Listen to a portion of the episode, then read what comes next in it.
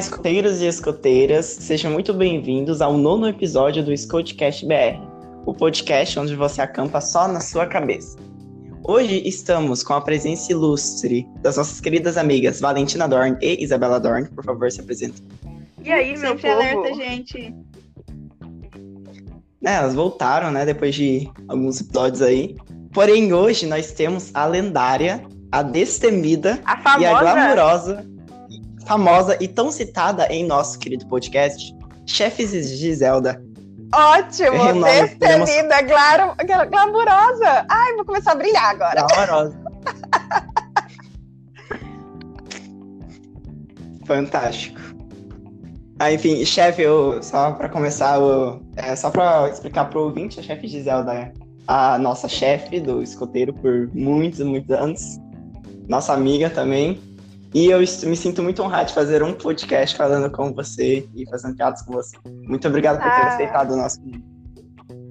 Obrigado, eu, Mas aqui, eu amo lá. vocês.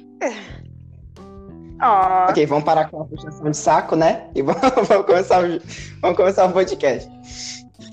É, primeiro, nós vamos ter um joguinho, um joguinho bem legal, de um joguinho típico de crianças de 14 anos, que é o que somos.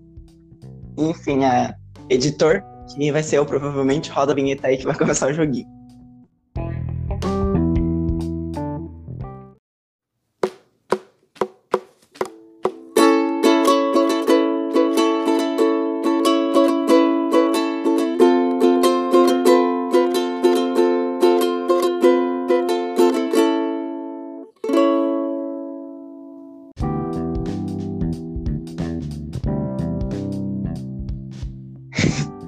O jogo que vamos jogar é o famoso e conhecido Eu Nunca.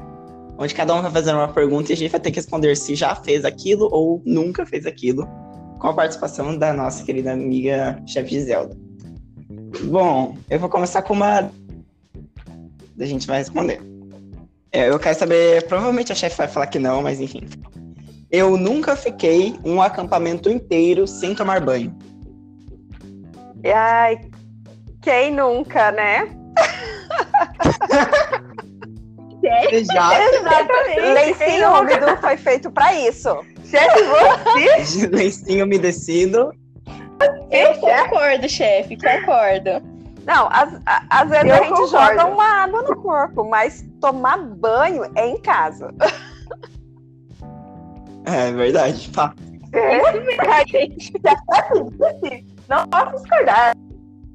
Ok, quem nunca, né? Tocou. Passou um nunca? umedecido porque quer usar o Beleza. Victório. Próxima pergunta. Pergunta não, afirmação. É, eu tenho vontade de quebrar os inteiros. Ah, um pouco de contexto. No nosso grupo, nós temos a incrível tradição de que é meio que se fosse uma praga, entendeu? Como se fosse a pandemia agora. É, uma pessoa, uma menina dos nossos escoteiros, comprou um ukulele e levou para o acampamento. Todo mundo achou aquilo muito legal e todo mundo comprou outro ukulele. Agora nosso grupo tem uns cinco ou seis pessoas que tocam ukulele e todo acampamento tem. E Eu na verdade saber, virou já- parangolê, né? Virou parangolê, Então, nem chefe. Você já teve vontade de pegar aquele, nunca mais ouvir aquele som de ukulele e quebrar Sabe, faltou lenha pra fogueira, sabe como é que é? Não, Fazer uma eu já, eu, já tive, eu já tive a oportunidade de deitar e falar pra Ana Luísa assim, que é uma das nossas escoteiras, né? Toca aí que só assim pra eu dormir. Porque enquanto tá tocando o ukulele, quer dizer que tá todo mundo perto, entendeu? Então dá pra pelo menos dar uma fechadinha no olho. Aí sim. Aqui a próxima pergunta, número 3. Muito bem. A próxima pergunta é: Eu nunca levei Ih, polêmica, para polêmica. um acampamento. Vai, Até eu já levei. O quê? Revelação. Exatamente. O quê? Chefe Delta? Chefe. Não.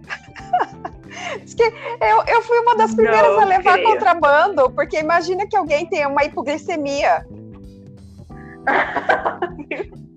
Contrabando de guitarrista, né?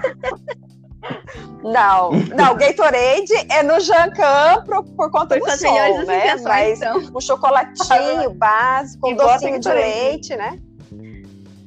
Tudo Uhum. Nutella, nossa. Claro. Tudo Nutella. Não, mas ó, ninguém foi pra enfermaria, só Gustavo. Isso aí.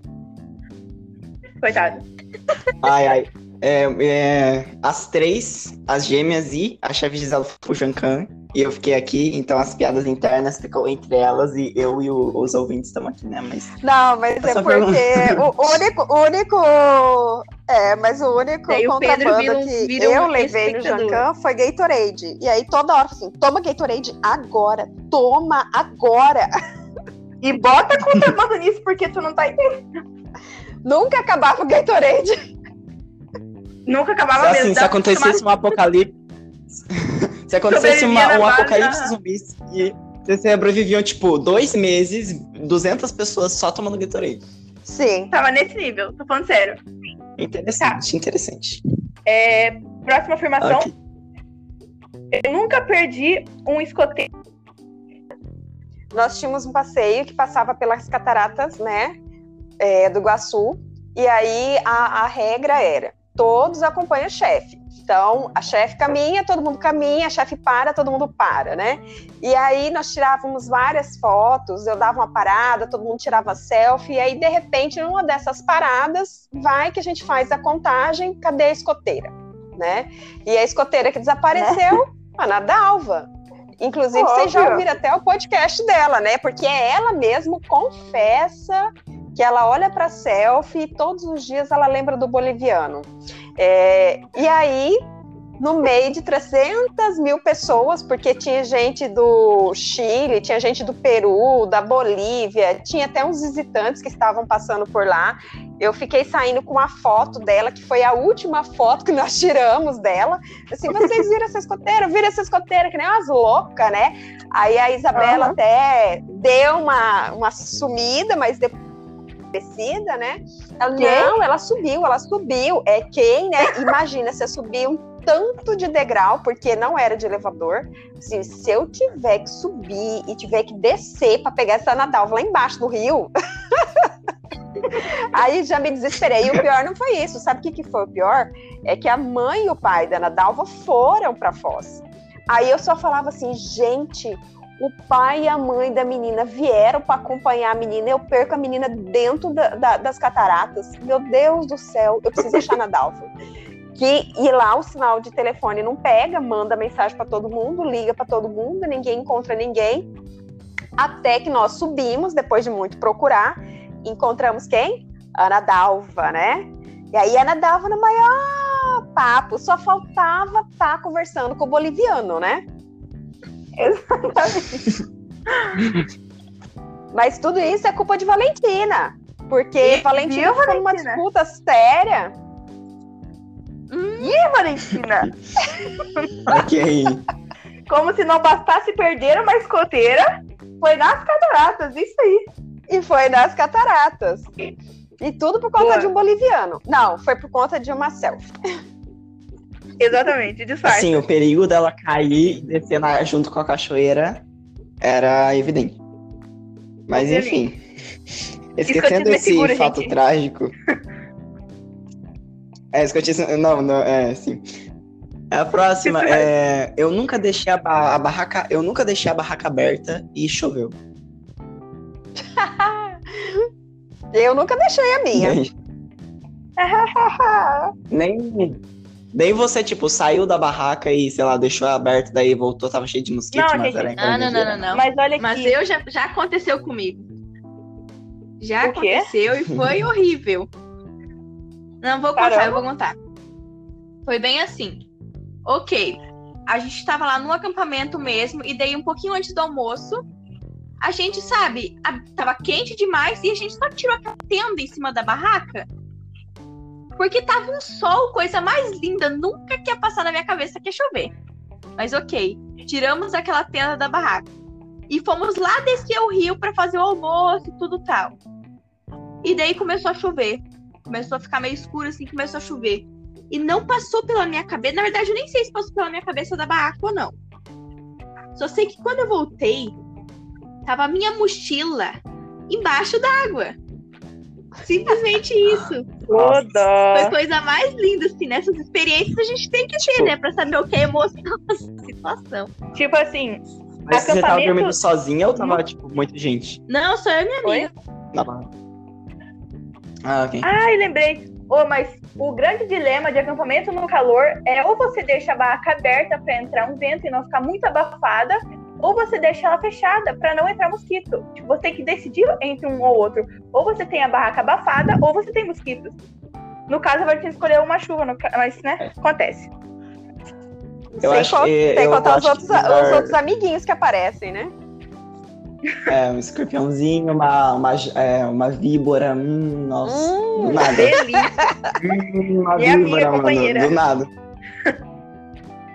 Pois é. Bom, é, eu acho que como abafado não dá game, não dá dengue, eu prefiro abafado. Que de- não, não, não da game, não da dengue. Não dá dengue. Eu tô, eu tô confuso hoje, mas as palavras estão saindo da minha boca, mas tudo bem. É muita emoção estar é a entrevistando É a muita aqui, emoção, é muita É muita emoção. emoção, assim. A glamurosa. A glamourosa. Muito bem, chefe. Agora a próxima pergunta é pra você, chefe. Foi feita pra você. Eu Ai, nunca medida, tenho até tive medo. vontade de realmente arrancar o couro de um escoteiro. Vamos contextualizar. Ah, Por Contexto, que arrancar contexto. o couro, chefe? por que arrancar quê? o couro? Porque assim, é, quando eu era criança, é, as pessoas tinham o hábito de falar que iam arrancar meu couro, entendeu? Porque assim, eu era uma pessoa muito calma, muito quieta, né? É, eu com sete anos, eu, é, antes dos sete anos eu não tinha nenhum dente na boca, né? Porque eu caía demais, bagunçava demais, aprontava demais, né? Então, aí eu falei assim, eu vou arrancar seu couro. E antigamente, né, o pai e a mãe sentavam o reio na gente. Não tinha esse negócio, ai, não pode dar uma palminha, uma, uma palmadinha, não pode dar, não pode é, dar uma puxadinha de orelha, né? Eu era o próprio espírito de porco, né? Mas na verdade não é es- espírito de porco, tá, gente? É, é o próprio espinho no corpo. A pessoa não para quieta. E aí todo mundo arrancava meu couro. E como eu ouvi muito isso, isso marcou a minha infância. é, eu falo para todo mundo, eu vou arrancar seu couro. E aí, só que eu sempre falo que eu vou arrancar o couro em tirinhas, porque daí eu tenho várias tirinhas, né? Depois eu posso fazer um nó, eu posso fazer uma amarra, é, eu posso utilizar em várias outras funções, né? Mas na verdade eu nunca arranco o couro. Aí tanto é que isso é até uma deixa para mim, porque muitas vezes vocês machucam, ralam, né? E aí na hora que a criança tá lá toda chorosa, eu falo assim, gente, mas eu não falei que é só eu que arranco o couro. Na hora a pessoa já começa a dar uma Exatamente. sorrir, dar uma esquecida do que aconteceu e a gente já descontrai, porque a gente tem que sorrir nas dificuldades, né? Nós temos que ser alegres. Mas eu tive já vontade de arrancar a cor de todo mundo, da Isabela, da Valentina. eu acho que do Pedro, do Pedro, eu acho E- que eu nunca tive vontade de arrancar. Que absurdo. Ah, eu sou um anjinho, cara. Eu sou, eu sou um anjinho. Não, sabe, Sabe por que quê? tá você, você, você é inteligente. A hora que eu dou aquela olhada assim, na hora você dá uma manipulada. Paro. E nada. É. Cara, o Pedro é vendedor. Indignada? Indignada sou eu que some e deixa sua irmã lá surtada com a chefe, segurando ela pior que Verdade, aquele. Isabela. Sabe, sabe aquele filme assim? é, Ai, ai. Sumiu, é, o, o piloto sumiu, que aí a- a- sacode a mulher e bate na mulher, e assim, para, o piloto vai voltar. Era a chefe segurando a Valentina, falou assim, para, ela vai voltar. Acampamento, né, gente? Ai, ai. Olha, não, isso não é uma piada interna, vamos esclarecer, tá, Pedro? É porque um dia duas gêmeas saíram para ir na frente da gente. Duas gêmeas pra- aleatórias. Pra atividade jogando. Duas gêmeas, não, né? E aí, de repente, tô eu descendo com a galera, porque as gêmeas desceram juntas, né? Então, pelo menos dois ou três tinham que estar juntos. Aí, de repente, eu encontro Valentina na frente de uma chefe, a chefe segurando ela pelos braços e ela quase matando. Eu tentei, eu dei mais Não, eu não acho ela, ela só deu. Não, era muito pior, porque você chorava também. Aí, a hora que eu vi aquela cena e a chefe segurando ela, porque ela tava assim, num surto psicótico, eu falei assim: não, pode deixar a chefe, que é minha. então leva com você. E o não tá entendendo, Chefe, a Pedro. próxima. Sabe quando você perde uma Oi? irmã? É mais ou menos assim: você perde uma irmã, entendeu? Aí você surta porque a irmã sumiu. Olha, depende. Se a irmã for a Vala. Parei, parei, parei. Próxima pergunta. O nível, o nível Não, de reciprocidade nesse negócio. Próxima Tem os pergunta. dois lados da moeda, né? Próxima pergunta, né? Chefe, essa eu tô muito curioso. Esse, esse eu tô muito curioso pra ver essa resposta. Eu nunca É. deixei uma atividade extremamente impossível só pra ver os coitados dos escoteiros tentarem fazer. Ou Uma atividade impossível. Não, fazer muito uma atividade difícil. muito difícil só pra, só pra ver o que, que eles fazem, sabe? Só pra, só pra. Não, teve até uma vez, uma das últimas vezes que nós acampamos, o rio estava até alto, lembra? E aí, não, não vamos descer, não vamos descer, mas estava no nosso esquema descer o rio e a gente desceu. Isso era uma atividade que era bem difícil, porque nem todos tinham tanta habilidade com água, mas um do rio era até dava pé para muitos, né? E todo mundo sobreviveu. Isso aí. Inclusive, inclusive ninguém morreu. Ninguém. Inclusive, eu lembro, até, do- eu lembro até do Bruno, né? Porque a Giovana pendurou no Bruno e o Bruno é enorme. Eu assim, você não tá vendo que vai me afogar? Eu falei assim, mas Bruno, olha o seu tamanho, meu filho. A água tava nas canelas dele. Aí eu falei assim, mas ah, você não tá vendo? Ninguém vai te afogar, olha o seu tamanho. Nem sentado você não afoga.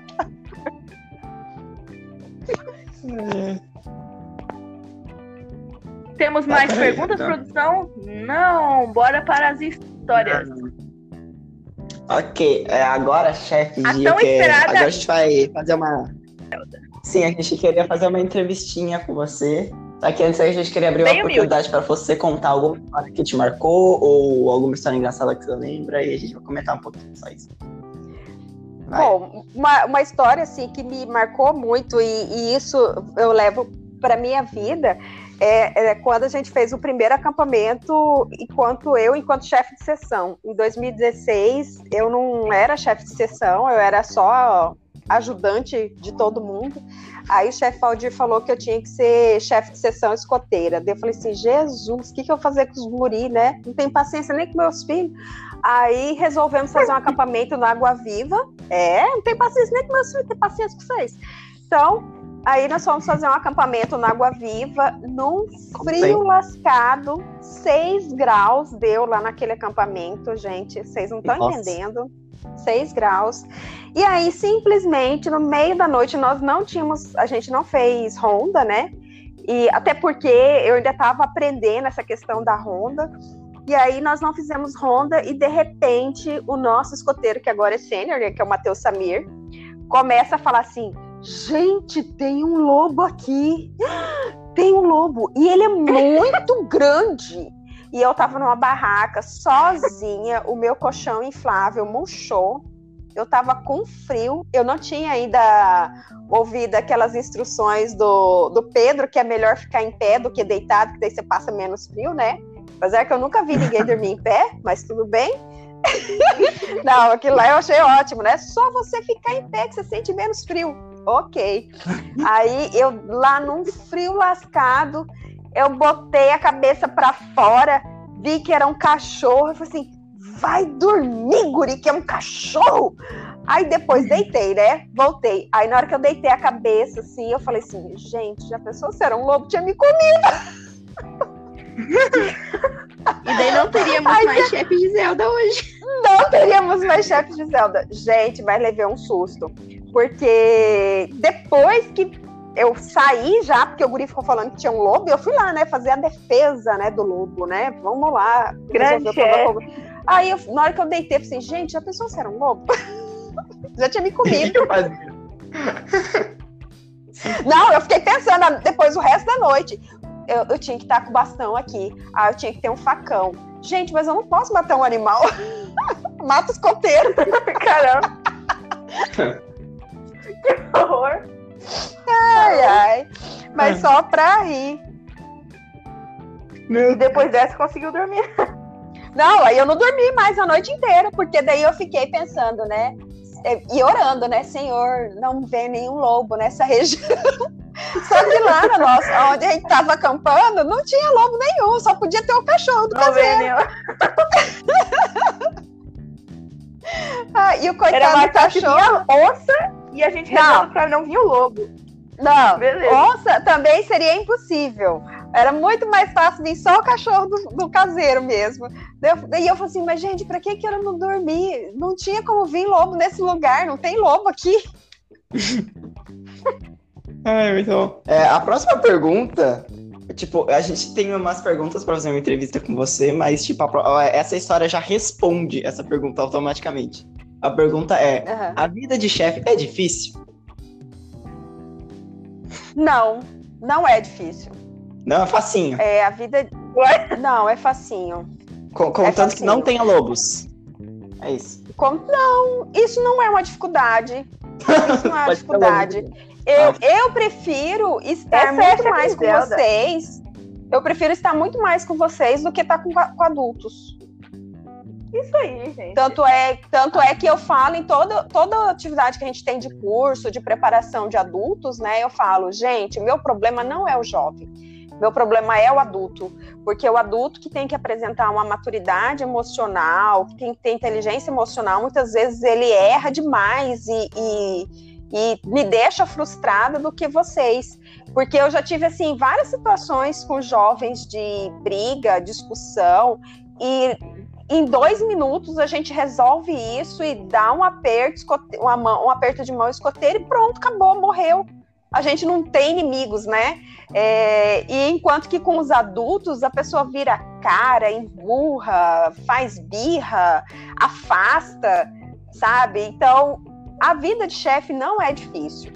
É, é trabalhosa no sentido assim, que você tem que se preocupar com segurança, quem vai estar junto, ser direto com o jovem, explicar as coisas, como está acontecendo, é, contar com, com realmente com a lealdade do jovem, né?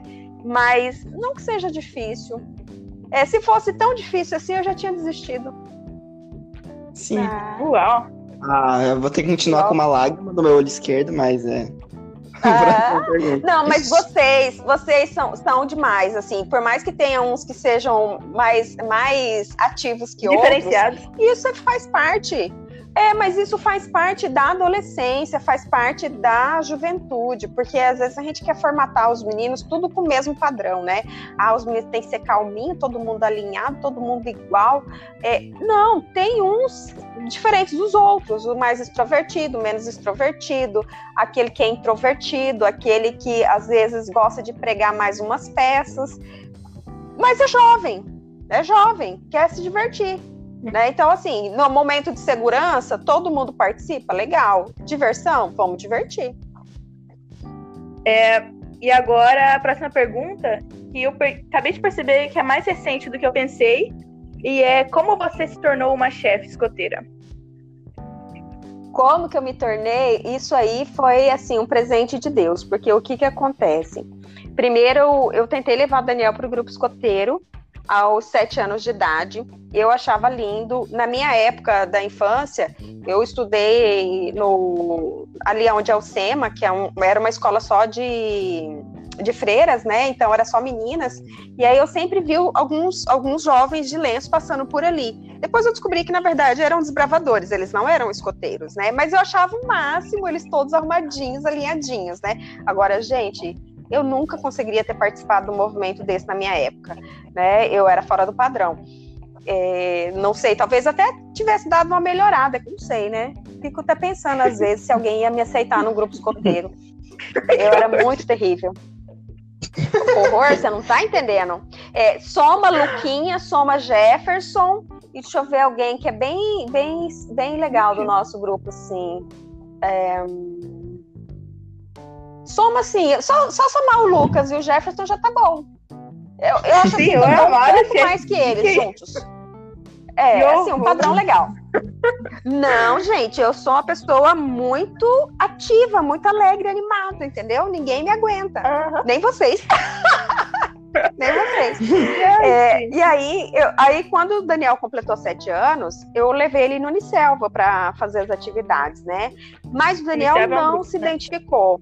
É, o Unicelva é nosso grupo aqui, também de Mato Grosso, né? O- é o grupo número dois, número um é o Centro América.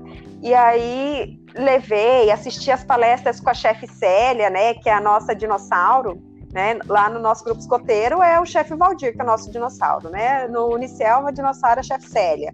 E por coincidência, os dois foram chefes escoteiros em 1900 e vai bolinha, né?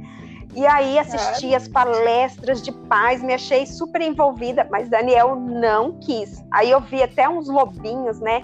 Perfeitos recebendo aquela eh, o Cruzeiro do Sul.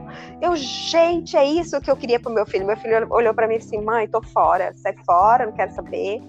Aí quando foi 2012, o Daniel foi chamado para fazer uma participação do Joti com um primo dele lá na igreja. Eu nem sabia que na igreja tinha grupo escoteiro porque tinha reativado no final de 2011, né? Isso já era outubro de 2012. Aí o Daniel topou e foi, né? Aí eu falei assim, mas gente, grupo escoteiro aqui na igreja nunca tinha visto, porque nós não tínhamos aquela sede. Aquela sede só foi inaugurada em abril de 2015. Então era tudo muito improvisado ainda, né? É, Os chefes guardavam numa sala lá as coisas, mas a gente não tinha uma casa, um local para receber as pessoas, receber os jovens, né? Desenvolver nossas atividades. Isso foi bem depois. Aí o Daniel começou a participar, inclusive quando eles acamparam, eles acamparam bem naquele meio onde a, a gente faz algumas brincadeiras na frente da igreja mesmo, que tem uma árvore no meio, né? Tá, beleza. E o Daniel falou assim: mãe, você é escoteiro. Ótimo. Comprei o uniforme, aí todo sábado depositava o Daniel lá. Mas eu nunca ficava na atividade. Eu só deixava o Daniel. Era o dia que eu saía para ir pro salão. Aí deixava o Daniel e ia pro salão, deixava o Daniel e ia pro salão. Às vezes até esqueci o Daniel lá, coitado. É, porque no salão a gente sempre demora, né? Mas o Daniel sobreviveu.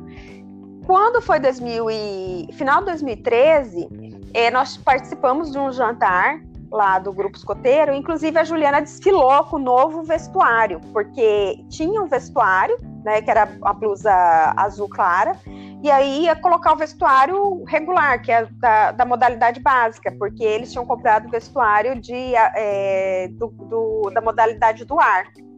É, eles compraram, ter, tinham comprado errado, depois viram que estava errado, mas aí tiveram que comprar uhum. a modalidade certa, né?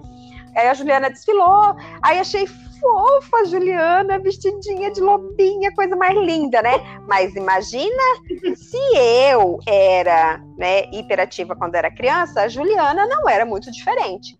Aí fui, apresentei a Juliana e falei assim, nossa, a Juliana podia entrar. Assim, sim, mãe, mas você precisa vir junto, né? Porque como que vai segurar o Tasmania da casa?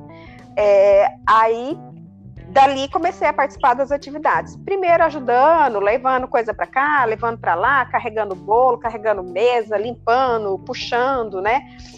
Quando foi 2015, depois de muitos já terem falado para eu participar e fazer atividades e fazer até a promessa, uma chefe, que é chefe Edise, me chamou para ser chefe com ela na tropa sênior. Aí eu, ótimo, quero sim. E comecei a me envolver mais porque a tropa sênior é de 15 anos para frente, estava mais próximo da faixa etária que eu trabalho, que é com universitário, que é com 18 anos.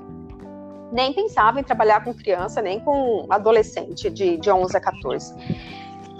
E com isso eu fiquei, e aí de repente o chefe Vinícius, que era o chefe da tropa escoteira, ele estava com muitas atribuições, porque ele trabalha com teatro, ele faz atividades é, como missionário, né?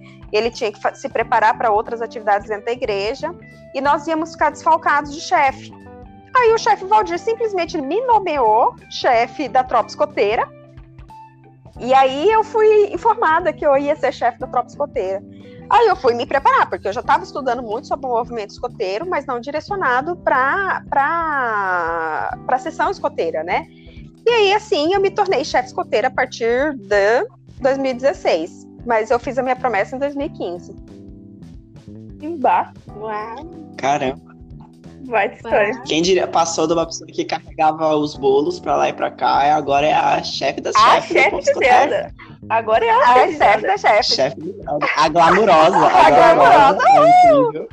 Mas, gente, é, eu, eu já eu nasci escoteira. Quando eu tinha a idade de vocês, até um pouco antes, o meu pai tinha uma chácara e eu amava pegar esse facão, descia, porque lá tinha um rio, né, na- nessa chácara. Aí eu tirava galhos da árvore, montava, sempre montei a minha, meu, minha, meu acampamento natural, é, com meu abrigo natural, né? Briga natural. Aí pegava folha do coqueiro e eu lembro que tinha um pé de. Ai, muita gente não gosta, jatobá. E lá tinha um jatobá delicioso. Aí eu imaginava assim: ah, estou aqui no acampamento. Na época nem se falava de acampamento de sobrevivência. Mas na minha cabeça, ah, estou aqui nessa floresta e meu alimento vai ser esse jatobá. Aí quebrava o jatobá e comia jatobá. E eu não sei se vocês já comeram jatobá. Jatobá é, é quase um pó, né? Então, assim, você come aquilo ali e fica. e aí, assim, quando eu, e isso eu passava o dia inteiro nessa viagem. Eu passava o dia inteiro nessa viagem e juntava folha daqui, colocava coqueiro dali, arrumava daqui. Quando estava pronta a minha barraca, meu pai falou assim: tá na hora de ir embora. Aí vinha o outro final de semana, né? Aí no outro final de semana eu pegava o resto da barraca, né? Montava de novo. Mais jatobá. Mais jatobá. Gente, olha, é, assim, é uma coisa que eu lembro. Que delícia isso, porque eu tive a oportunidade de, de ter essa vivência na, na natureza, né? E não, não só ficar trancada num quarto jogando videogame. A única coisa que eu, eu acho, assim, que eu sinto falta é que se eu tivesse tido um grupo escoteiro para eu participar, talvez eu teria produzido muito mais. Porque eu fazia tudo isso Sim. sozinha, né? Meu irmão era sete anos mais novo que eu, a minha irmã não gostava de mato, então a minha irmã sentava lá na rede e ia ler um livro. E eu ia sozinha pra, pra- lá para baixo, onde ficava o rio, né? E ficava vivendo o meu mundo. Que legal. Não é à toa que eu ir pra amo ir para o acampamento com vocês. Ah, eu amo. Maravilhoso. Antes da gente pra próxima acampamento. pergunta, eu só queria informar que. Eu só queria informar que a a árvore do jatobá pode alcançar até 40 metros de altura e 2 metros de diâmetro. Sim, a gente pode ai, confirmar. Sim. Ai, não, e esse jatobá. Não, e essa árvore era grande, era grande, era grande. Aí eu lembro até que uma época tinha uma novela, né, que tinha um jatobá rei, o cara colocou o facão no jatobá. Aí eu falei assim, gente, eu vou fincar o facão aqui também. Esse jatobá. Que bem assim, vou plantar as minhas raízes. Antigamente, gente, não tinha Netflix, né? Era novela. Muito bom. E a. Próxima pergunta, Isso, então. vai. É, qual foi a atividade mais difícil de organizar? mais difícil de organizar? Hum.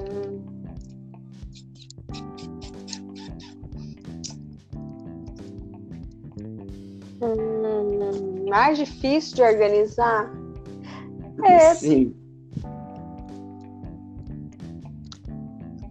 Eu não sei porque a gente, é, assim, todo mundo cria um caos, né? Quando vai organizar uma atividade, mas normalmente eu vou lá, olho, dou uma olhada no lugar, aí todo mundo fala assim, mas e aí a segurança? Nananana. Gente, eu olho assim, eu já bato o olho, já consigo analisar tudo que dá para fazer. Isso aí. Eu já vou desenhando na minha cabeça, né? Própria arquiteta. Tá. Já tá na alma, e já vou Tá na olhando alma, já. assim. Aí eu já. O, o problema é que muitas vezes isso tá na minha cabeça, já tá formatado, mas não tá na cabeça dos chefes, né? Dos outros. Aí eu, Uhum. na hora, falo assim, gente, a gente vai fazer isso, isso, isso. Aí eles ficam louquinhos comigo. Eu falo assim, mas é? Mas eu, eu- assim, eu não, eu, eu, não, não lembro de nenhuma que tenha sido difícil de organizar. É, toda- todas têm, têm todo um roteiro né, que a gente tem que desenvolver. Né? O importante mesmo de tudo é a gente prezar pela segurança de vocês, porque muitas coisas podem acontecer e a gente ter que mudar Mas isso a gente pode levar, por exemplo, eu lembro até uma vez do, do Pedro reclamando, isso eu lembro, Pedro. É, Ok. no acampamento em Nobres, porque nó- eu não tinha ido no local do acampamento. Então, nesse. ne- E, a gen- e eu tinha preparado o acampamento de uma outra forma, que vocês acampariam por patrulhas e tal. E aí a gente chegou lá na hora, a gente estava bem na, na frente da via principal, né? Lá no Bom Jardim. E a gente teve que acampar na quadra. E aí não deu para ficar por patrulha. E aí Ah, ficou assim, lembro. meninos de um lado, meninas do outro né? E aí o Pedro falou assim, ó, da próxima vez dá para fazer o acampamento por patrulha? né? Porque daí a Juliana Que ficou lá no chato, quarto dos meninos, né? Ficou lá no quarto dos meninos, conversando com os meninos a noite inteira. Não é no quarto dos meninos, tá, gente? É na, na frente da barraca dos meninos, né? Que a patrulhada é muito Assim, linda, chefe. Nossa, que Eu sei que é muito unida. Não, aí eu falei assim: olha, Pedro, até entendo, mas é que nessa oportunidade não deu para fazer isso. Não, mas você é uma pessoa muito inteligente, porque até para você criticar, você faz com uma forma muito sutil. É, é. Me sinto indignada. Bom, é, seguindo dessa pergunta, tem qual foi a atividade que você mais gostou? que eu mais gostei, Tá, tá, tá, tá. Eu acho que a nossa, a nossa última agora. Qual? A Qual? nossa última. Qual a a última? última que nós tivemos. O nosso último acampamento que a gente teve junto. Vamos com. O Pedro não podia. é, que foi agora dia 13 e 14 de março. Foi um Tá dia, vendo, é, porque o. Tá vendo como é que é? Claro, e o horário. E ainda porque no dia 13 de março, a UEB lançou um comunicado falando que era para suspender toda e qualquer atividade, mas nós já estávamos no acampa- acampamento, né? Então vamos Ih, concluir nosso. Não, mas só que a, a mensagem veio à noite, na sexta-feira. Vocês já estavam lá. Não tinha como a gente voltar atrás. Seria muito frustrante, né? Tanto é que vocês lembram quando a- como a gente fez a nossa nosso, nosso grito de patrulha? Vocês colocaram só o bastão Ah, na sim. frente, lembra? Mas isso porque a gente, a gente tinha recebido a mensagem da OEB falando que não era para fazer nenhuma atividade a partir dali. Mas a gente já estava em atividade. Mas eu gostei muito, até porque o Pedro não podia participar muito das atividades, né? E de, é, de vez em sempre alguém revezava com o Pedro para estar com ele. Ah, Ele nunca esteve, não, Ah. nunca ficou sozinho na atividade. Sim, Porque eu te- porque- cirurgia. É, e eu tava Dá, super preocupada, eu- porque assim, gente, o Pedro não pode entrar na piscina, o Pedro não pode correr, o Pedro não pode fazer bagunça, mas você não ficou sozinho em nenhum momento. É verdade. E Assim, é isso, isso é muito positivo. E, é, e isso sim, ele não ficou sozinho e não ficou com a mesma pessoa todo o tempo. Toda hora era alguém diferente que tava com o Pedro. É. Nossa, eu tô lembrando agora, realmente, eu fiquei, tipo, acho que pela, sei lá, uma hora com cada um de cada patrulha, sabe? Sim, Tipo, e você, toda hora tivesse reveza- fácil. al- alguém revezava com você ali. Você sim. não ficou excluído, você não ficou isolado. E assim, isso, isso é legal, porque é, cada um pode é, ter alguma limitação, alguma dificuldade, e isso não é motivo de exclusão. Né? Em outros lugares, em, em outros ambientes, talvez isso seja motivo de exclusão. Né? Mas no ambiente escoteiro, a gente envolve todo mundo. Isso aí. Sim. E Aí eu sei, Falando ai, saudade de vocês tão lindos. Ah, saudade de papá, cara. Certeza que os escoteiros estão ouvindo também. Não, Sim. vocês não viram os gêmeos? Os gêmeos querem fa- fazer faculdade lá no Água Viva. Eles estão tão cansados de ficar em casa na internet. Tipo assim, não, chefe, eu quero fazer faculdade lá no Água Viva. pra matar toda a saudade. tá? Já é. pode até ser um acanto, acampa dentro, bem light, assim, mas seja qualquer coisa, meu Deus do céu. Não, a gente Ele dorme é. em pé, tá tudo certo. Daí não passa É, frio. dorme em pé. Não, não dorme em pé é você, porque eu não tenho como dormir em pé. Caramba. E, chefe, falando em dormir em pé, qual que foi a atividade? Não tem nada a ver com dormir em pé, mas eu só quis pegar um gancho aleatório. Qual que foi a atividade que deu mais errado, que deu mais desastre enquanto você foi chefe? mais desastre.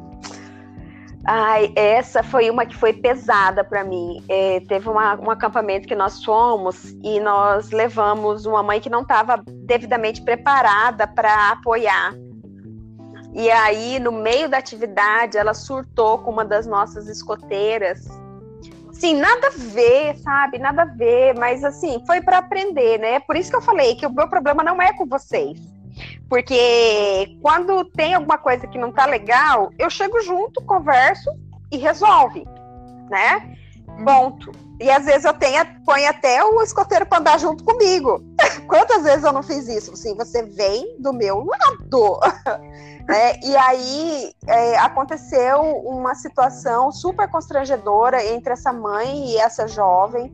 E durante todo o fogo de conselho, eu fiquei ali conversando com aquela jovem, acalmando ela, e assim, pedindo perdão mesmo, porque assim, é, o, o, movimento é para o jovem, é para o jovem, né? A, a gente não, não tá ali para brigar com vocês nem nada. Eu até às vezes sou brava, chamo atenção, mas não, eu tô muito mais uma condição de irmã mais velha do que da mãe de vocês, né? Porque se, se eu fosse mãe de vocês, quebrava vocês no meio. Então, é, e aí deu tudo errado, porque assim, é, é, eu esperava outra coisa, terminei não participando do fogo de conselho, fiquei super preocupada com tudo que aconteceu, né? É, terminei até depois, na mesma noite, conversando até com a mãe da jovem, porque ela chorou, ficou triste, chateada com tudo que tinha acontecido, né? Mas eu pedi perdão, me desculpei pelo grupo por tudo, né? Porque foi assim, coisa mais boba do mundo. Não tinha por que ela chamar a atenção da jovem, né? Mas tudo bem. É, nesse, nesse acampamento, eu acreditei que ia, foi super legal o, a forma que a gente colocou as barracas e tal mas por essa situação, para mim não foi legal. Aí tanto é que eu sempre friso, né? E não, não foi a única vez que eu tive problema com adulto, né? Eu falo, gente, meu pro... tanto é que às vezes o pessoal fala assim: "Ah, mas tem que levar tanto pai, não sei o quê, nanana". Olha, eu prefiro e só eu com jovens, e normalmente só vai eu, Guilherme, chefe Fabrício, que dá tudo certo do que levar um monte de gente. Porque é, muitas vezes vocês vão brincar, vão fazer zoeira, né? E os pais não entendem que aquilo ali é um momento de vocês de liberdade de expressão, né?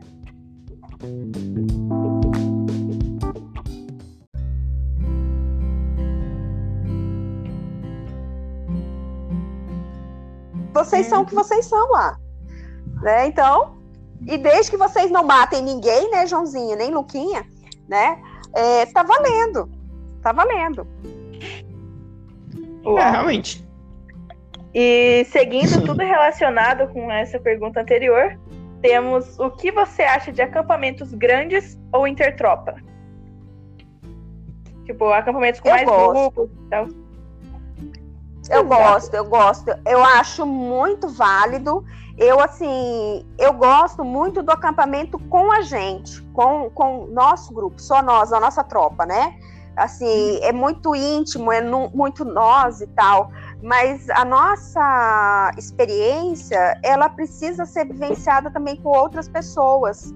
Então, a gente precisa se relacionar não só com o nosso grupo, então, quando a gente se relaciona com outros grupos e tem uma intertropas, tem claras dificuldades de administrar quem quer ser o monitor, quem não quer, mas assim, é importante a gente estar com outras pessoas, vivenciar até mesmo a questão da própria frustração de não fazer tudo aquilo que a gente quer e ter que atender ao interesse do conjunto, né?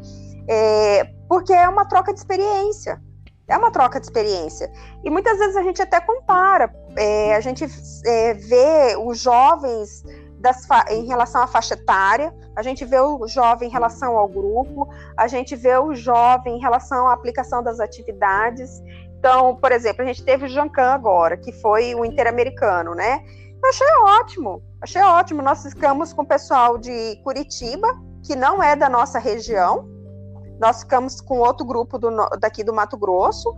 Tinha gente que não era de, daqui de Cuiabá, que era do interior, mas que também estava no nosso subcampo. E todo mundo se relacionou muito bem. né? Inclusive com os bolivianos. claro. E Vamos é para a próxima pergunta? Opa, chefe de A campo. outra, a outra pergunta, então. Valentina, A chefe de cargo, mano. Ah, eu não vi, eu tava olhando pro computador. Calma, eu só queria falar que foi igual do Inter, gurizada. Foi o quê? Não, não. Eita, peraí, estão me ligando. Oxi, Marília. E ele cai. caiu. Isso que eu descobri que agora, como que é que a gente faz pra voltar? Beleza. Aí. É, uma Que coisa bom que, que, eu. deu certinho, vai, Valentina. Ah, Uma... Não, deixa eu, Vai. deixa eu É. falar um negócio. E a Valentina nem coisa- caiu. É verdade, tá? Hoje só. Uma coisa que eu penso sobre esses acampamentos grandes intertropas é que, tipo, acho que todo escoteiro já, tipo, viu isso ou vivenciou isso, pelo menos aqueles que são mais- um pouco mais extrovertidos, que gostam de conversar. Tipo, às vezes quando você tá no, é, no calor da atividade, tipo, tá tudo acontecendo muito rápido e, é, e daí no acampamento você conversa com a- é, aquele, aquela, o monitor de sua patrulha nova ou um integrante da sua patrulha nova que você nunca viu na sua vida. E, tipo, às vezes no momento da atividade você começa a conversar com ele, ou na fila esperando você começa a conversar com ele, né? No momento do almoço você começa a conhecer pessoas novas. E, tipo, quando vai acabar o acampamento, e você começa a conversar com essas pessoas como se elas, tipo, fossem amigos de você há meses, sabe? Tipo, você conversa com elas como se vocês não fossem conhecidos. Então, tipo, é, é meio que o, o tempo que você conversa com alguém durante, sei lá, uma atividade escoteira, algum acampamento grande, tipo, é, equivale, tipo, a, sei lá, meses e meses de amizade, é, pegar intimidade e tal, tipo... é, muito tipo, é massa. é, te, igual, teve uma vez que eu fui. é, é, foi no último ano. E daí eu, a gente tava no almoço. E deu. Tá, é, na janta, na verdade. E daí eu terminei de jantar, ok. Tava com meu prato, tinha acabado de lavar meu prato, voltei pra mesa. E apareceu um escoteiro lá, eu, tipo, conversei com ele, sei lá, por 15 minutos. E ele falou: Ô, eu, eu não tenho prato, você me empresta seu prato pra comer e seu copo também? Eu falei: Ah, tá bom. E eu dei o prato e ele vazou, foi embora. Tipo, simplesmente sumiu. E daí, tipo, eu, eu notei. Aqui eu acabei de entregar o meu prato pra um estranho que eu conheci há 15 minutos atrás comer. E daí ele voltou, daí a gente conversou enquanto ele comia com o meu prato. Daí a gente. A gente ficou, Mais tipo, um dia normal. Tipo, parece, tipo, é como se a gente fosse, sei lá, é, amigos há meses e eu, não, pode dar o prato, tipo, dar o prato pra ele como se fosse a coisa mais normal do mundo, sabe? Legal, nos acampamentos, muito legal. Sim, mas lembra, o escoteiro é irmão dos demais escoteiros. Sim, se quando eu tiver que prestar o prato e talher pro camarada. E o copo. Não, é, é porque vocês, você, é, é porque vocês ainda são jovens e tão novos, né? Mas o que me surpreendeu muito nesses cinco anos que eu mu- bem ativa no movimento e por nunca ter participado de um movimento escoteiro antes, é, nos cursos que eu já fiz, eu já, já fui para São Paulo, eu já fui para Campinas, já fui para Brasília, é, já fiz um monte de curso com esse povo. Gente, é incrível. Você cumprimenta o chefe escoteiro, né, que é outro escoteiro, e é como se você o conhecesse desde sempre. Eu nunca tive nenhum Sim. problema com nenhum chefe, e é, é incrível. Você senta, é, é muito legal. É muito, tipo assim, você senta, você põe sua carteira, você deixa sua bolsa do lado, você não- ninguém vai te roubar, entendeu? É como se você estivesse junto com seus parentes. né? E aí eu Uhum. falo assim, gente, isso, isso é anormal. Isso é, não é normal. Tanto é que eu, eu. Sim, chega a ser mágico. Você vai para o aeroporto, e aí eu já tive. Logo que eu comecei, eu fiz algumas viagens, e aí eu chegava no aeroporto de lenço, nunca vi um cidadão na minha vida. Sempre alerta! Chefe, de onde tu é? Não sei o que. Deu, oi? Que assim, ficar até com medo, né? Que vai me assaltar? Vai levar minhas coisas? Não, né? É, e, e- e isso é muito natural. Por exemplo, outra coisa que eu acho muito bacana, né? A gente ainda não tem, eu não tenho essa experiência na minha casa, mas o pessoal que eu conheço de São Paulo, Brasília, quando os chefes vão, eles automaticamente já ficam na casa dos chefes de lá. E não é porque é amigo que vê todo dia. Não, eu sou escoteiro, tô indo pra tua casa, beleza. Aí você fala, oi? né? É, É uma não sei se família. vocês conhecem, eu não sei se vocês conhecem, lembra do chefe Igor, que é do, do Unicelva, Uhum. inclusive ele foi presidente, né? O chefe Igor, a casa dele serve de, de barraca para todo mundo. Todo mundo que vem para Cuiabá termina ficando na casa do chefe Igor. Aí até parece que é ponto de hospedagem.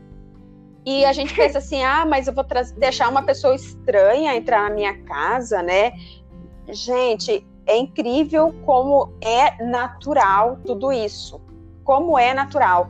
Teve uma vez que eu fui para um congresso lá em Brasília em 2015, num, num ECO, 2015 ou 2016, não me lembro.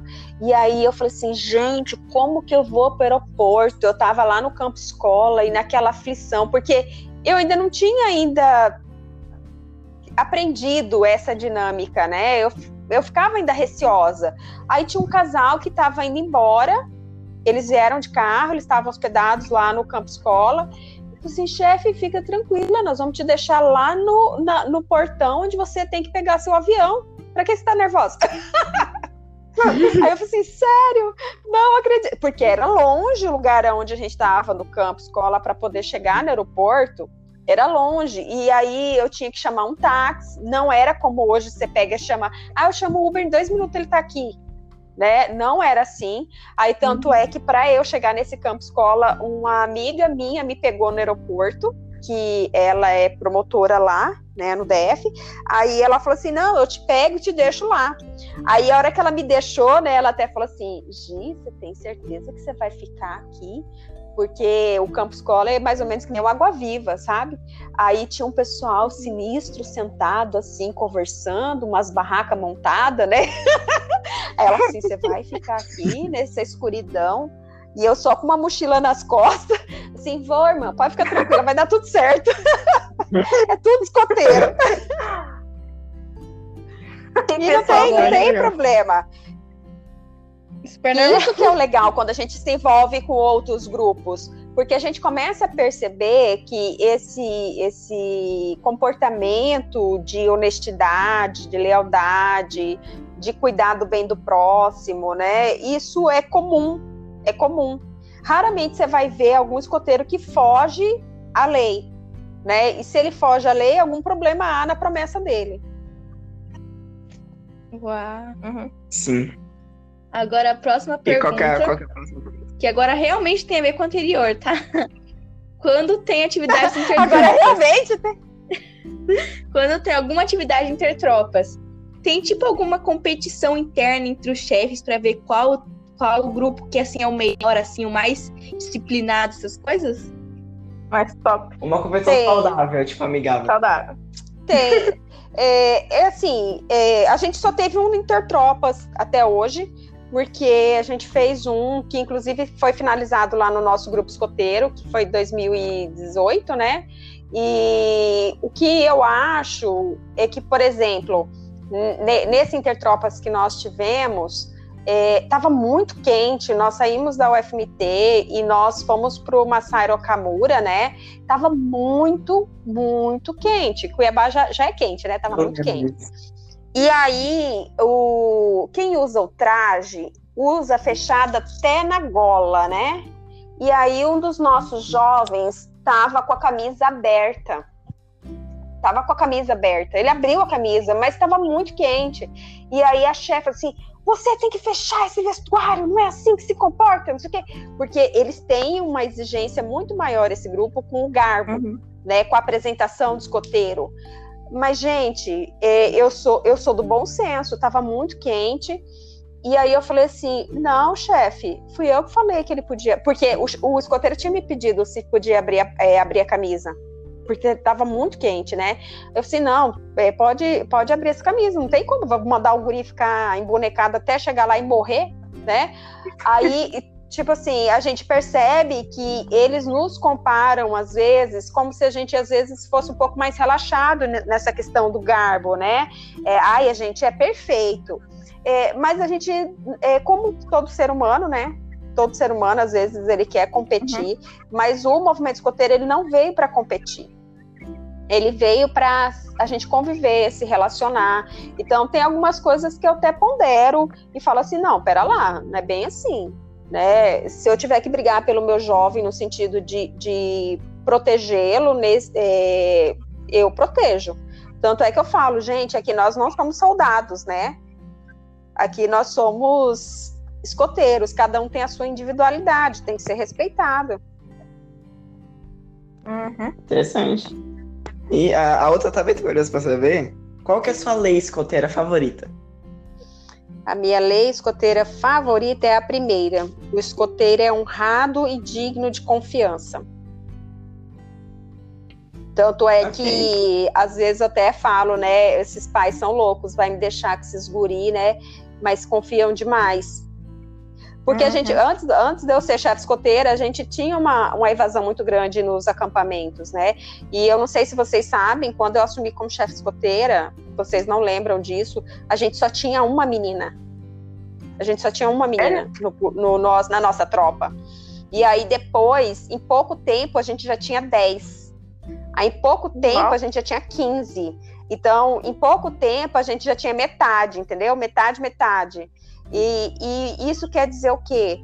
Que há uma confiança, porque diferente do, do homem, e isso é da nossa cultura, né? A gente manda os guris para lá, para atividade no acampamento, e não tá nem aí, que o guri se vire por lá.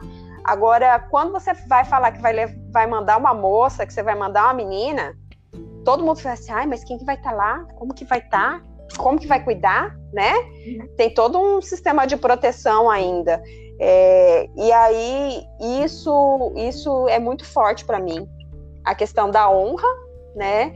E de ter realmente a palavra e de ser uma pessoa confiável. E confiável no sentido de, né? Não vai sair largando o povo para fazer o que quiser. É, a gente tem toda uma organização, uma disciplina, né, para ser acompanhada uma metodologia. Uhum. E próxima Sim. pergunta. O que os escoteiros fazem que te deixa nos nervos? Olha que maravilha. Deixa nos nervos quando eu uhum. peço para fazer a formação e ninguém fica na formação. Aí parece uma minhoca e a gente fica irritado porque eu tenho toque, porque tem que ser simétrico. descobrimos agora, descobrimos. Era o que tava faltando.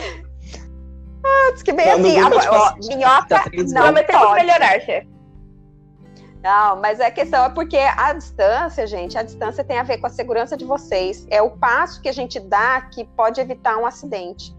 Como, por exemplo, já aconteceu de escoteiro socar o, o bastão na cabeça da chefe, gerar um galo, entendeu? Essas coisas assim. Mas não fui Sem eu a chefe, tá? foi outra. Ah, não, mas não fui eu, não, foi outra chefe, coitado. Quase que foi por Ok. É, chat. É, essa aqui é uma pergunta mais importante, então se você quiser ter um tempinho para pensar antes de responder. A, a, a, gente tem mais duas perguntas para acabar. A primeira das duas últimas. O que, que você acha que o movimento escoteiro pode mudar na vida de um jovem? Olha, o movimento escoteiro na vida de um jovem, ele pode mudar tudo. Pode mudar tudo. Por quê? O movimento escoteiro ele traz uma forma de, de é, construção do jovem dentro de uma linha metodológica e pedagógica, né? Porque daí eu, eu, tenho que ser um pouco mais profunda. Não adianta eu só falar que é a nossa lei, a nossa promessa. Quando Baden-Powell foi, foi, montar o sistema de escotismo, primeiro ele gostava da vida no campo e ele observava muito. Então, ele gostava dessas brincadeiras de observação. Tanto é que eu não sei se vocês sabem, ele é, durante todo o percurso da vida militar dele, só uma vez precisou matar uma pessoa. E, inclusive, na autobiografia, na biografia dele, fala que ele se arrepende amargamente por isso, mas era um momento de guerra e deveria ter sido feito, né? Então, o que fez o Baden-Powell se destacar e, inclusive, ganhar as condecorações como militar e que, o que possibilitou até ele parar a carreira dele militar muito cedo, é, foi tudo através da observação. Então, o que, que eu quero falar para vocês? Que o Baden-Powell, ele gostava disso, de observar, o coach é isso, é a observação. Só que ele falou assim, isso não pode ficar só na observação.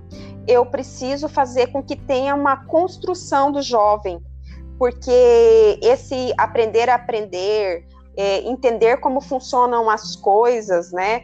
Porque não é só você, por exemplo, você vai para a escola, aprende geometria, e aí você fala assim: para que, que eu estou estudando área? altura, comprimento, largura. Aí um dia você chega na sua casa, você quer colocar uma televisão, você não sabe se ela cabe na parede.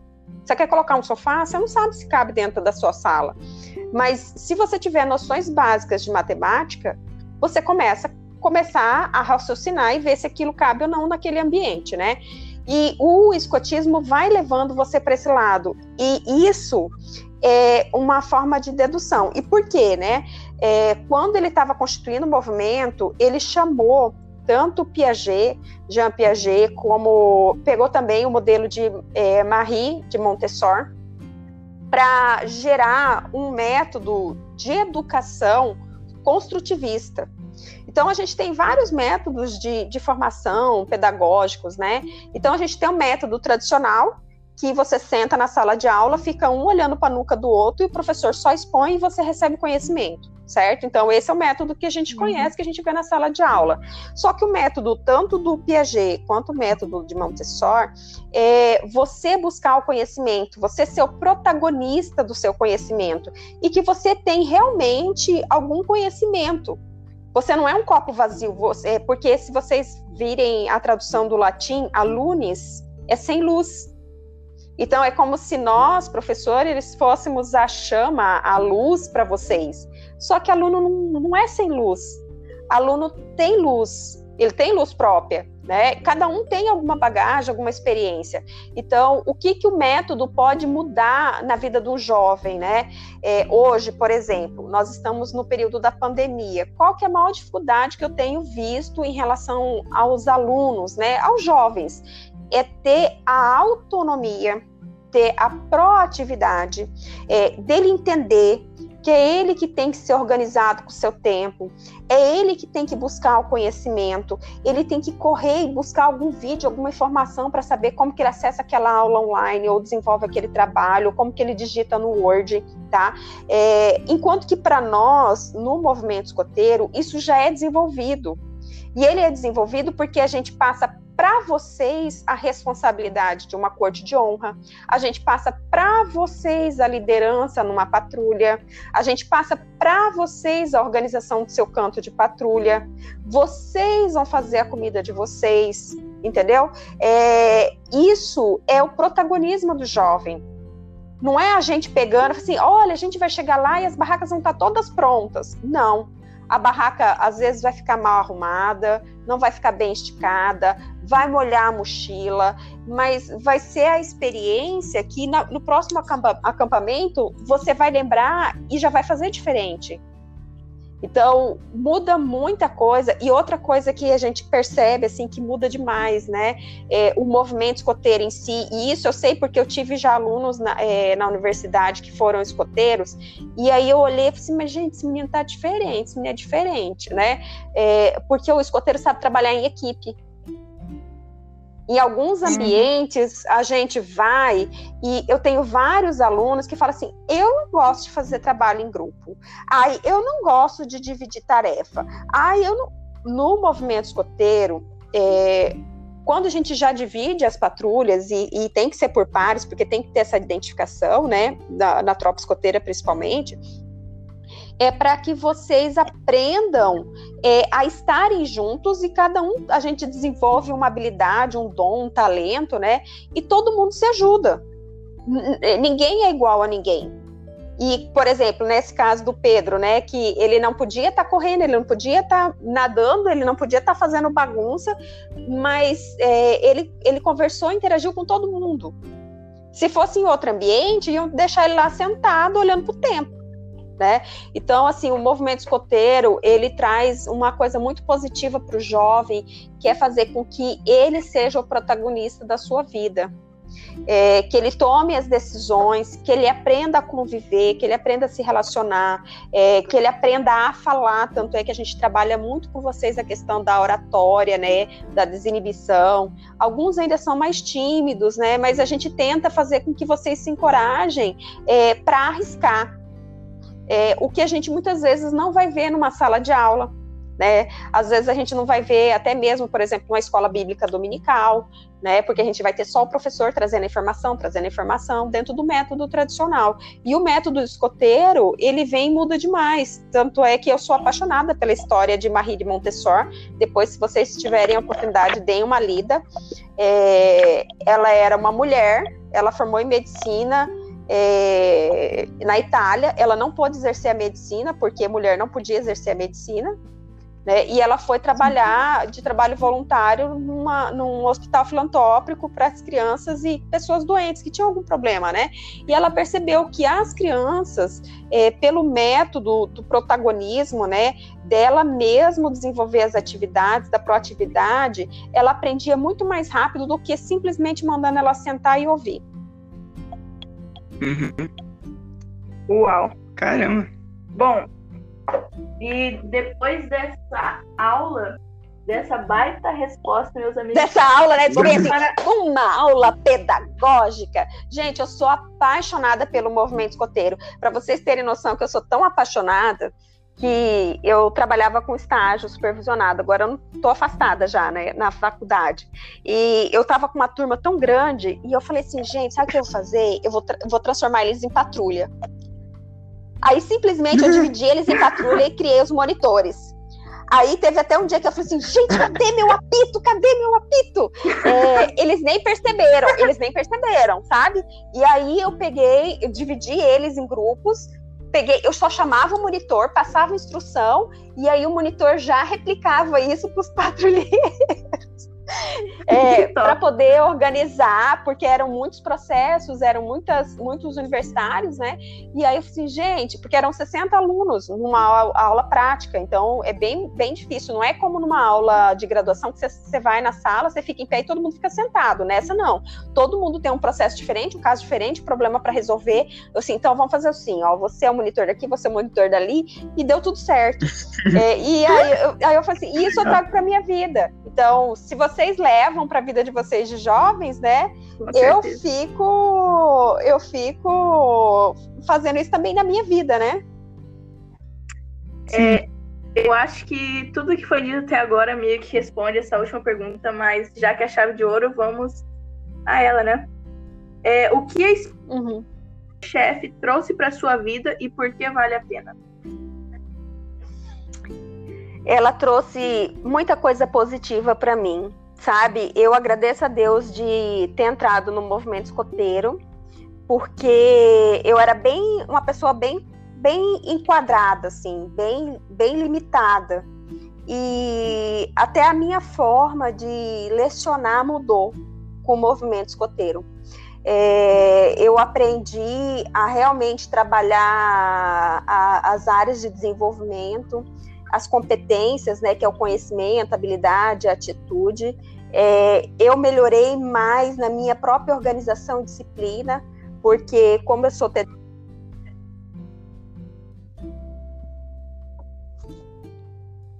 Alô? Alô? tá me ouvindo? Agora sim. Eu cortou um pouquinho. Disfarça, disfarça. Disfarça? Olô, me ouviu? Essa Tá ouvindo? Agora sim, estamos ouvindo. Não, então o movimento escoteiro me ajudou muito nessa organização, é, nessa disciplina e até mesmo no planejamento e fazer uma autoavaliação todo o tempo, porque assim é, vocês talvez não percebam quando vocês estão fazendo a progressão pessoal de vocês, é, que vocês estão se autoavaliando, certo? É, nós, enquanto chefes, nós também temos ciclo. Nós também temos a nossa progressão pessoal e nós também precisamos fazer um projeto, um planejamento de vida e até de formação. Então, isso faz com que eu é, reavalie meu comportamento, reavalie a, a minha forma de pensar, minhas condutas, né?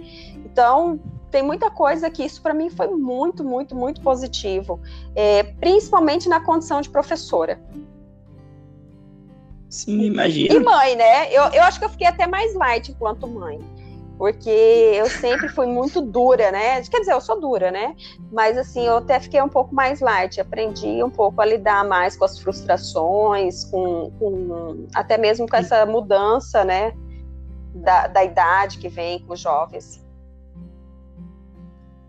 Ok, é uma, só um aviso aqui, é que quando a gente começou a falar da última Valentina, infelizmente a conexão dela caiu e ela não conseguiu é, reconectar de novo. Mas enfim, a gente Então. vai. Eu não tinha É. conseguido me reconectar, mas dei o meu jeito. E Pera, agora eu tô aqui junto com a Isabela. Tô aqui do meu lado, mesmo microfone. Ah, e muito bem. nossa, por alguns segundos eu esqueci que vocês moram na mesma casa. Ah, Que bom que foi a Ai, Valentina meu que caiu, né? Nossa. E é isso. Eu achei uma baita entrevista que foi, gente, incrível. Muito obrigada, chefe. Muito obrigada mesmo. Quis saber de É, algumas muito obrigado. que eu achei que ficaria sabendo no final disso. E valeu muito a pena.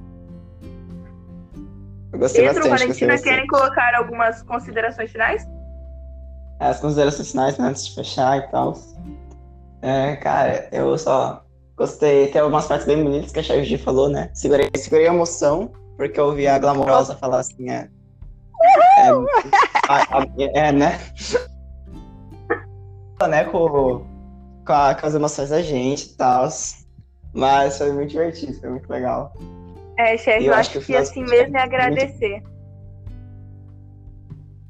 E é isso. Sim. É, chefe, chefe G, então. É rapidão, você quer dar um tchau especial pro, pros ouvintes? O Nossos amados que, que você ouvintes. falar?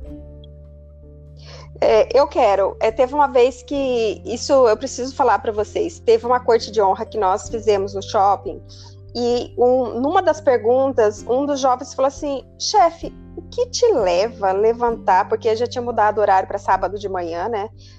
Todos os dias, todos os sábados de manhã, em vez de você ir pro salão, dormir até tarde, tá com a gente, hein?"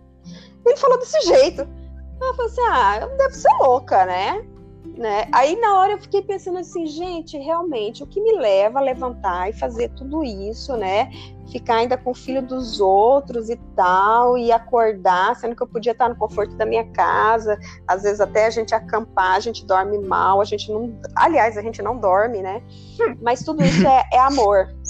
É, assim, é realmente saber se doar. Saber se doar.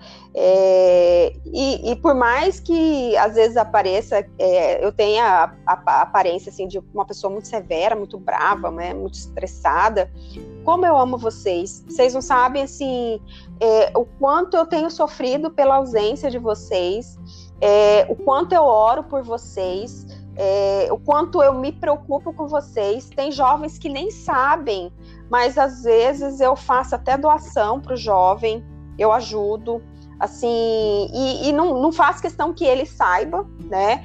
É, tem coisas que eu tento intermediar que, que ninguém fique sabendo, porque não são meus filhos, mas são meus irmãos. São meus irmãos.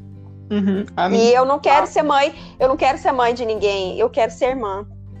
Eu acho assim que essa fraternidade é de irmandade mesmo, sabe? Isso é Uhum. muito, muito, muito bom. É legal você estar no meio das pessoas e poder é, confiar. É poder confiar. Isso é muito bom. Tanto é que, por exemplo, quantas vezes vocês vieram na minha casa e eu confio em vocês. Tudo bem que vocês gostam de aventura e ação, né? Ação e aventura. De ação e. Mas assim, mas eu confio em vocês. Vocês são pessoas do bem, entendeu? É, vocês podem ser arteiros, mas vocês são pessoas do bem. Isso é muito, muito, muito bom. Muito, muito bom. É, então finalizamos aqui com é, essa magia que é o movimento escoteiro. Então, tchau, galerinha. Tchau, gente. Tchau, fiquem com Tchau, Deus. gente. E venham pro galera, movimento que vocês vão ver o que, que é bom. Adoro terminar o podcast sorrindo e é assim que eu tô agora, chefe. Muito obrigada, gente. E é isso.